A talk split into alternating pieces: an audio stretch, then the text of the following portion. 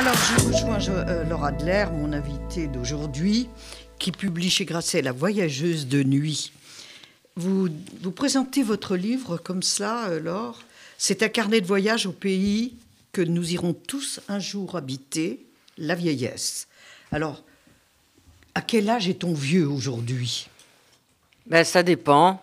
Ça dépend de chacun, de sa propre, euh, de son propre rapport au temps, de son propre regard sur soi-même, du regard que les autres portent sur cette personne aussi. Mais ce qui est évident, c'est que euh, historiquement, il apparaît que on est vieux de plus en plus jeune dans notre société. Euh, qui est une société de dictature de l'image, de la représentation de soi-même réduite uniquement à son enveloppe physique et jamais spirituelle, et que donc on n'est que ce qu'on apparaît. Et on le voit bien euh, à la fois dans les images qui nous sont déversées euh, toute la journée par les écrans, que ce soit de télévision ou de publicité ou de représentation du monde. Quand il s'agit de vendre quelque chose, que ce soit une bagnole, euh, un flacon de whisky ou un rouge à lèvres, eh bien, vous avez toujours une femme qui a les lèvres refaites pulpeuses. Si elle a 30 ans, elle doit en paraître 22. Si elle en a 22, elle doit en paraître 18 ou 19. Et cette course à la dictature de la jeunesse ne fait que se poursuivre partout dans le monde. C'est pas spécifique à notre société occidentale ni à notre société française, mais c'est très préoccupant parce que ça ça a des conséquences, si vous voulez, dans la représentation la plus intime qu'ont les jeunes filles, et même les très jeunes jeunes filles, qui sont elles-mêmes euh, très addictes, euh, comme le sont toutes les jeunes filles, y compris ma petite fille, euh, aux réseaux sociaux. C'est-à-dire que les canons de la beauté qu'elles partagent entre elles sont complètement dépendants d'une représentation de l'âge. Et on est déjà très vieille quand on a 18-19 ans il faut se conformer à une image que les autres vous disent être la bonne, et ça a des conséquences psychologiques absolument terribles. La dictature de Photoshop. Alors, c'est pire que Photoshop, hein, parce que ça va aussi. Euh, c'est pas lieu d'en parler, mais ça va aussi. Euh, euh, ça attaque aussi l'intégrité du corps et notamment du corps féminin. Par exemple, je donne qu'un exemple, mais qui est très troublant et qui, sur lequel les psychanalystes et les médecins se penchent en ce moment en France. Par exemple, un corps féminin désirable d'une jeune fille doit être absolument épilé. Euh, donc cette absence de poils est suivie d'une espèce de d'obligation pour toutes les jeunes filles à être épilées, comme si euh, le regard des garçons ne pouvait euh, être ému que par un corps épilé. Donc si vous voulez, il y a une représentation psychique de l'intériorité du corps et de soi-même qui est en train de se fracturer à toute vitesse. Et c'est un problème de société très très important. Alors c'est au pays des seniors, puisque maintenant on ne dit plus vieux, c'est interdit, c'est au pays des seniors que vous vous êtes euh, rendus. J'en suis, hein. Depuis pendant quatre ans, vous avez oui, oui, mais la littérature. Je suis une senior et fière de l'être. Non, je suis une vieille. J'aime pas le mot senior, moi. Moi aussi, je suis une vieille dame. Voilà, mais je suis fière de l'être. vous aussi, je crois. Donc, c'est dans ce pays des seniors tels qu'ils sont vus par la société, mais aussi tels que vous avez voulu les voir, vous les découvrir, pour vous confronter à ce que vous viviez vous-même. Et que, ressort-il de, tout ça? Des livres que, vous avez retrouvés, euh, des places de village, des cafés, des EHPAD où vous vous êtes rendu Qu'est-ce qui a changé aujourd'hui? Dans la perception que les vieux ont d'eux-mêmes On va dire les vieux. On va, On va dire les vieux. Alors, les choses sont en train de changer. Moi, je suis très optimiste parce que je pense et je sais qu'il y a actuellement un en France. Optimiste. Oui, il y a en France beaucoup de personnes de tous âges, y compris des très jeunes, qui sont en train de travailler à une nouvelle vision et à une nouvelle perception de l'âge et qui sont conscients que cette espèce de clôture, parce qu'il n'y a pas d'autre mot, des vieux par rapport à la vie commune dans la société, dans les grandes villes françaises, est quelque chose qui non seulement euh, n'est pas bon pour l'ensemble des générations, mais est aussi extrêmement choquant. Donc, il y a des projets qui sont en, cours en ce moment pour remettre les vieux à l'intérieur des villes, pour mélanger les générations, au plus grand bonheur des parents qui peuvent trouver, par exemple, dans un même immeuble où des générations euh, cohabitent, peuvent trouver dans des personnes âgées la possibilité d'aller chercher leurs enfants, peuvent les petits-enfants peuvent trouver le bonheur de partager du temps avec des personnes qui, par définition, sont à la retraite et n'ont pas le même rapport à la vie active qu'ont les parents. Donc toutes ces solutions, elles existent depuis très longtemps dans la plupart des pays européens, mais le partage, la mise en commun de toutes les générations paraît une donne absolument vitale et nécessaire, qui est en ce moment euh, en train d'être étudiée très activement par l'actuelle ministre des Solidarités d'Emmanuel Macron, Madame Bourguignon, qui est une femme tout à fait remarquable, qui aimerait bien que ces phénomènes de société aillent plus vite, mais qui se heurte à un mur de silence. Parce que les, gens, y compris les politiques, pourtant Emmanuel Macron, il paraît qu'il a été élevé par sa grand-mère, donc il devrait être sensible à ce sujet. Euh, en tout cas, les politiques ne veulent pas entendre parler de ce phénomène de civilisation, même pas de société, qui est la manière dont on va traiter les vieux. Arrêtons de les mettre dans les EHPAD, arrêtons de construire des EHPAD qui sont le plus loin possible des villes, ce qui rend le lien entre les familles et euh, les personnes résidentes de plus en plus compliquées et, mettons un peu d'ordre économique et financier ah dans ces EHPAD parce que je vous dis pas ce que ça coûte. Il y a un hein, financier derrière les EHPAD. Euh, vous, vous, le soulignez, mais euh, on le lit rarement dans la presse. Et c'est un vrai scandale financier. Alors, vous, vous concluez de tout ça que finalement les vieux sont devenus invisibles dans cette société.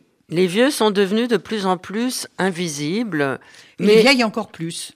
Et les vieilles encore plus. Ça, c'est vrai qu'il y a une différence entre les hommes et les femmes euh, par rapport à l'âge. Simone Signoret avait très bien résumé la situation. Euh, elle disait C'est drôle, les tempes euh, d'Yves Montand blanchissent un petit peu, ça lui donne du charme, mais moi, mes rides me vieillissent dans le regard des autres. Et ça, c'était il y a quelques décennies, mais c'est encore le cas aujourd'hui. Euh, vous le voyez à la télévision. Euh, il y a des messieurs qui continuent leur carrière euh, beaucoup plus longtemps que des dames. Quant aux dames, il y a d'ailleurs une association de comédiennes qui regroupe aussi des femmes qui travaillent à la télévision. Il paraît qu'au-delà de 45 ans, mais vous savez que dans les entreprises aussi, hein, qui ne sont pas des entreprises de télévision, donc de représentation de soi, euh, à partir de 45 ans, on est un, tenez-vous bien, pré-senior. Pro-senior. Oui, enfin, pré, pré-senior, c'est-à-dire près de la porte de sortie. La, sortie. Oui, on est moins compétent, justement, euh, sur l'Internet, sur les nouveaux outils techniques, d'après les patrons. Hein. Oui, mais pour les femmes, il y a quand même quelque chose euh, qui, moi, je le savais, mais vous m'avez fait redécouvrir tout ça. Elles ont toujours, les femmes âgées, été dans la société occidentale traitées euh, d'une manière déplaisante, méprisante. Les vieilles sorcières, euh, les enfin tout ce qui lubrique, c'est-à-dire que les femmes qui elles sont transgressives, oui, elles sont pénalisées. C'est-à-dire qu'à partir du moment où elles ont un âge certain ou un certain âge, il faut qu'elles s'enferment chez elles. Euh, On ne les voit plus. Il faut, faut qu'elles soient effectivement en retrait de cette société, parce que si elles manifestent du désir d'action ou du désir tout court, elles sont lubriques, elles sont dangereuses, euh, elles, elles, perturbent l'ordre social. On n'a pas besoin d'elles, donc autant les, autant les retrancher. Vous, vous évoquez quelqu'un, une, une, très bonne comédienne, je pense l'avoir reconnue, mais on va euh, sauvegarder son anonymat, qui d'un coup, alors qu'elle elle jouait, qu'elle était prête, que la mémoire n'était pas défaillante, s'est fait traiter de vieille peau. Oui, alors elle ne souhaite pas euh, qu'on dise son nom, c'est une comédienne extrêmement connue, ça fait plus de 60 ans qu'elle travaille sur les plateaux de théâtre et de cinéma. Et effectivement, euh, un bonjour, elle s'est retrouvée, même pas au placard, elle s'est retrouvée au pré-cimetière, si j'ose dire. Et elle dit, bah écoutez, je crois que j'ai trouvé un moyen je vais mettre un masque. Alors vous me direz, aujourd'hui les masques, tout le monde en porte, on est bien obligé. Mais je vais mettre un très beau masque, je vais aller faire en Italie. Et puis, je vais aller faire des auditions chez les metteurs en scène pour cacher mon âge. Et j'espère que je serai reprise pour mon talent et ma compétence de comédienne. Alors, les, par contre, les hommes, chez les Grecs notamment, vous le rappelez aussi, quand ils sont vieux, ils sont sages.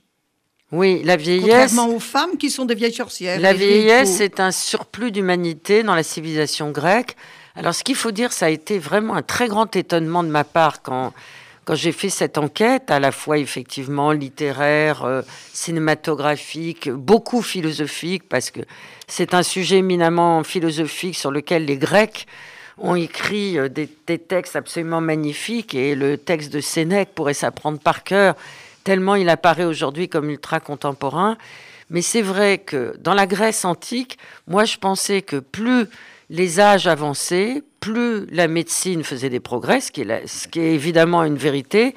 Mais je ne pensais pas que en Grèce, il y avait des gens qui vivaient très vieux. Eh bien si, il y en avait très peu, mais ils vivaient très vieux. Je ne vais pas vous étonner si je vous dis qu'ils n'étaient pas esclaves ni femmes, mais c'était plutôt des gens extrêmement riches, qui avaient un mode de vie équilibré et qui ne faisaient pas grand-chose dans leur vie. Mais donc, à chaque fois que quelqu'un dépassait les 70, les 80 et même les 90 ans, hein, eh bien, c'était considéré comme un homme vénérable, un surplus d'humanité. Un surplus de sagesse. Un surplus de sagesse, un surplus de connaissances. Et dans des sociétés qui sont non occidentales, comme par exemple l'Afrique, mais aussi le Japon, toute personne qui dépasse un grand âge est détenteur de secrets il peut transmettre ses secrets aux jeunes générations. Il est donc à la fois respecté, mais aussi craint. Parce que tous les secrets qu'il a, euh, il pourrait peut-être en user de manière positive ou de manière négative. Donc c'est vraiment plutôt en Occident, et j'insiste, plutôt en France. Les Italiens n'ont pas du tout le même rapport à l'âge, les Espagnols n'ont pas le même rapport à l'âge. Quant aux pays d'Europe du Nord, ils sont vraiment les champions pour l'intégration et l'éloge de l'âge. Mais vous, en revenant sur le problème des femmes, euh, vous soulignez qu'en Afrique, les femmes âgées sont respectées. Ce sont les matrones, elles ont des pouvoirs de décision sur la société, ce qui n'est pas du tout le cas chez nous. Non, alors quand, on est très vieille en Afrique, dans des sociétés traditionnelles, on peut accéder effectivement à la chefferie il n'y a que des hommes normalement qui soient des chefs. Et pourquoi peut-on accéder à cette chefferie? Ça, Françoise Héritier, la grande anthropologue, euh, l'a très bien montré. C'est très intéressant d'ailleurs. C'est parce que les femmes vieilles, eh bien, elles sont ménopausées. Et ça veut dire que d'elles, de leur propre corps, ne s'écoule plus involontairement du sang comme les femmes, les jeunes filles, à partir du moment de la puberté jusqu'au début de leur ménopause, tous les mois, ce qu'on appelle les menstrues, c'est du sang qui s'écoule involontairement de notre corps.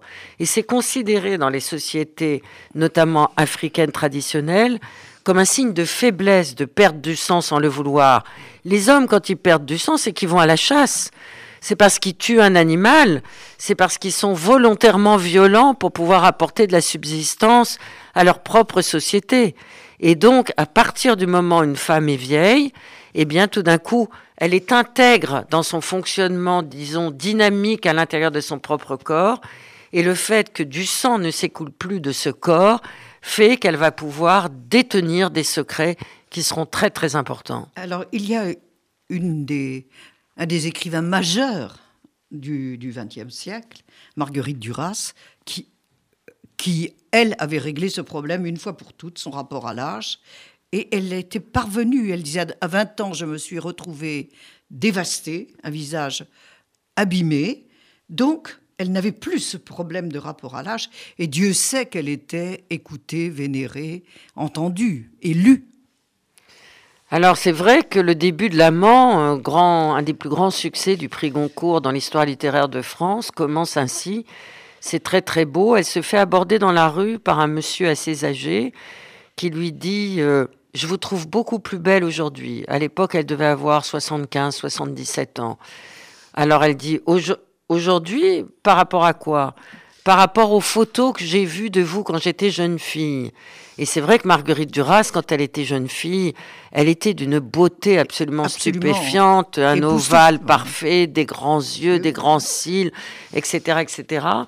Et elle s'est dit elle-même qu'à l'âge de 17-18 ans, la beauté qui ne l'a jamais tellement intéressée d'elle-même, telle qu'elle se reflétait dans un miroir, n'était pas du tout ce qui la faisait tenir. Ce qui la faisait tenir, c'était les mots, l'amour de la littérature, l'exercice du français, etc., etc.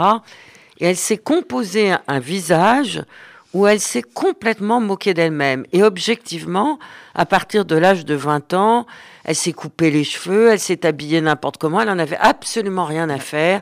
Ce qui comptait, c'était la beauté des grosses, lunettes. on l'a traitée de grenouille, etc elles sont contrefoutées, ce qui ne l'empêchait pas d'avoir de nombreux amants. Elle était quand même très très séduisante. Absolument. Mais ce qui l'intéressait, et je trouve ça très intéressant comme démarche, très radicale et très révolutionnaire avant tout le monde, ce qui l'intéressait, c'était l'approche de la beauté intérieure.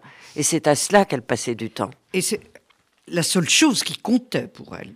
Oui, et pour beaucoup d'entre nous peut-être.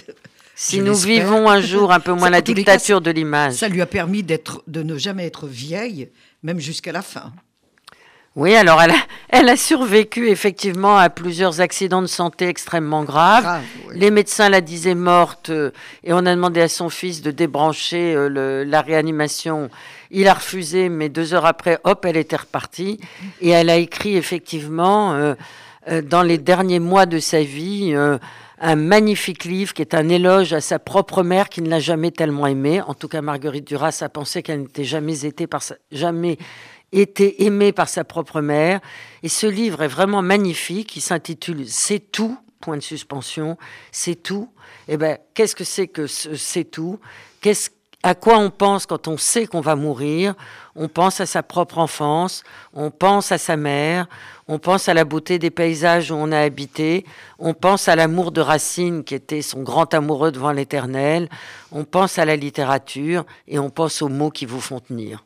Alors il y a un autre personnage magnifique que vous évoquez et que nos éditeurs connaissent bien, c'est Edgar Morin. Alors lui, c'est la vieillesse jouissive, heureuse, affirmée. Racontez-nous ce, rendez-vous parce que c'est tellement drôle quand il vous retrouve. Euh, bah écoutez, Edgar Morin est notre plus grand jeune homme français parce qu'il a aujourd'hui, alors, il est très coquet, Edgar.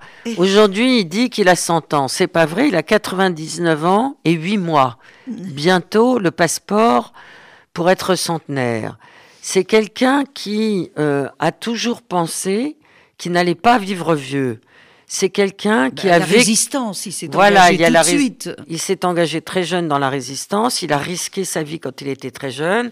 D'autre part, avant cette jeunesse militante et engagée dans la résistance, il a perdu sa mère d'une grave maladie quand il, avait 8-9 ans et son père ne lui a pas dit pour quelle raison sa mère était morte. Donc il a imaginé que sa mère était partout, etc., etc. Bref, il a été exposé à beaucoup de malheurs très jeune. Il a pris le risque de mourir pour s'engager dans la résistance. Ensuite, il a continué sa vie en voyageant beaucoup, à la fois dans différentes disciplines, en étant étonné par les gens, par les paysages, par l'amour, etc. C'est un grand amoureux aussi. Et c'est quelqu'un qui aime la vie par tous les bons côtés. Et il cherche toujours les bons côtés et il en trouve à tous les moments. Donc aujourd'hui, il est encore en train d'écrire, il est encore en train de travailler et nous allons nous réunir, nous les amis d'Edgar, pour fêter ce centenaire, pour essayer d'être à sa hauteur. Ça va être difficile, on va prévoir quand même un peu d'alcool et surtout de la musique latino pour danser jusqu'à l'aube. Parce qu'encore aujourd'hui, Edgar danse. Absolument. Alors, vous dites quand même que c'est le temps des je ne peux plus faire ceci, je ne peux plus faire cela. Euh, mais c'est aussi le temps de pouvoir faire tant d'autres choses. Ben oui, le je ne peux plus est finalement très agrippé à nos vanités sociales. Enfin, en tout cas, en ce qui me concerne, moi, j'ai passé mon temps à essayer de vouloir faire des choses parce que je croyais qu'il fallait que je les fasse pour pouvoir être intégré à telle communauté, à tel milieu social, à tel clan, à telle tribu, etc. Même des choses qui me plaisaient pas tant que ça. eh ben, je m'aperçois que j'en ai plus du tout envie, j'en ai plus du tout le courage et que ça va beaucoup mieux. Et d'autre part, je m'aperçois que ce qu'on ne peut plus faire, il y a des choses objectivement qu'on ne peut plus faire. Je peux pas aller courir euh, pour aller rattraper mon bus au bout de la rue. J'ai essayé euh, il y a trois jours, euh, j'ai failli m'étaler sur le trottoir. Donc c'est pas la peine de jouer les jeunes, ça sert à rien. Il y a plein de choses qu'on peut pas faire, mais il y a plein de choses que j'avais envie de faire et que je n'ai pas pu faire parce que je travaillais trop, que maintenant je peux faire, notamment m'occuper des autres. Bénévolement. il y a aussi quelque chose de magnifique. Vous racontez que vous voyez une femme, une silhouette, comme une, comme une fleur éclose qui s'accroche à un feu rouge. Et vous vous approchez pour l'aider. Et vous, cette femme ne vous répond pas. Racontez la chute parce que j'ai trouvé ça magnifique. Alors effectivement, la, le travail autour de ce texte de la vieillesse et rendant hommage à Simone de Beauvoir, c'est parce que j'ai relu ce texte magnifique de Simone de Beauvoir, qui est son dernier ouvrage, La vieillesse, que je me suis dit, mais dans sa conclusion, elle apostrophe euh, les tutelles politiques en disant que c'est un problème de civilisation et que ça va déjà pas dans la prise en compte de la vieillesse, que j'ai essayé très modestement de m'atteler à ce sujet. Et quand on s'attelle à un sujet et qu'on vit ce sujet, tout ce que vous vivez s'y rapporte. Un film, un livre, une rencontre, et quand vous marchez dans la rue. Donc ça, c'est une scène que j'ai vue dans la rue à New York, du temps où on pouvait encore aller à New York. Je marchais dans la rue et puis j'ai vu euh, une, euh, disons, une sorte de corolle blanche, comme une fleur blanche avec des pétales blanches, complètement enroulé autour d'un poteau électrique euh, avec un feu euh, rouge euh, ouvert. Je me suis approchée et j'ai vu cette femme très très âgée complètement enroulée autour de ce poteau. J'ai essayé de venir lui porter secours et à ce moment-là, un infirmier est venu vers elle, vers elle et m'a dit non, non, madame, ne, ne, surtout ne venez pas, je m'en occupe. Cette dame a besoin de sortir, de regarder le ciel et de s'accrocher à ce poteau une fois par jour pour admirer la beauté du monde. Ben voilà, c'est une belle leçon de vie. Je pense que c'est une très belle leçon de vie. Et pour conclure, juste une phrase. Comment vous inventez-vous votre vie maintenant? J'apprends tous les jours dans des domaines nouveaux et je suis très étonnée par la vie qui s'offre à moi, même en temps de confinement, et par... Euh, j'admire, j'ai tendance, euh, dans ma famille, on se moque beaucoup de moi parce que j'admire beaucoup, mais c'est vrai que j'admire beaucoup, beaucoup de gens, beaucoup d'œuvres, beaucoup de, de, choses dans la vie, et je trouve que l'exercice d'admiration est euh, un très grand stimulant qui vous permet d'avoir la pêche. Merci Laura Adler, La voyageuse de nuit aux éditions Grasset. Merci à vous. C'est un livre à lire absolument parce que vous ne savez pas vraiment ce qu'est la vieillesse, ni qui sont les vieux qui vous entourent. Et c'est une vieille qui vous le dit. Laura Adler, vous publiez également chez Albin Michel Le corps des femmes c'est ce que les artistes ont vu de nous. Hein, juste un mot pour, euh, pour le dire. Il y a trois, trois, trois façons d'aborder les choses, dans, trois temps dans ce livre. Oui, bah écoutez, je ne suis pas féministe pour rien. Hein, donc, quand on m'a proposé euh, de m'intéresser à la représentation du corps des femmes dans l'histoire de la peinture occidentale, et ce depuis ses débuts, j'ai été dans les musées, j'ai aussi beaucoup été devant mon écran, on en parlait tout à l'heure parce que le confinement avait déjà commencé, et je me suis aperçu que finalement on pouvait, en tout cas c'est l'hypothèse que je formule, diviser l'histoire de la représentation du corps féminin en trois étapes. Pendant très très très longtemps, euh, les femmes regardaient, elles sont regardées par des hommes qui sont les peintres, et donc elles sont des muses et des modèles passives, mais elles sont regardées par les hommes. Ensuite, les femmes, les femmes euh, qui vont nous regarder. Alors là, c'est à partir du moment où il y a un basculement au milieu du 19e siècle, et notamment en France avec l'impressionnisme, où les muses ne se contentent pas d'être des muses ou des modèles, mais elles commencent à regarder l'interlocuteur ou l'interlocutrice et elles, se font regarder. Alors on pense bien sûr euh, aux peintures de Manet, on pense euh, à tout ce mouvement impressionniste. Et puis, depuis que les femmes ont eu enfin la possibilité de suivre l'école des beaux-arts, et ça n'a commencé en France qu'en 1880, eh bien maintenant les femmes ont pris le pouvoir dans leur propre représentation, et ce, beaucoup, beaucoup depuis les années 60 et le MLF, elles ont pris le pouvoir, maintenant elles se regardent elles-mêmes, elles se représentent elles-mêmes, et je peux vous dire que c'est une sacrée Laure Adler, précipitez-vous dans les librairies tant qu'elles sont ouvertes, La voyageuse de nuit chez Grasset, Le corps des femmes chez Albin Michel.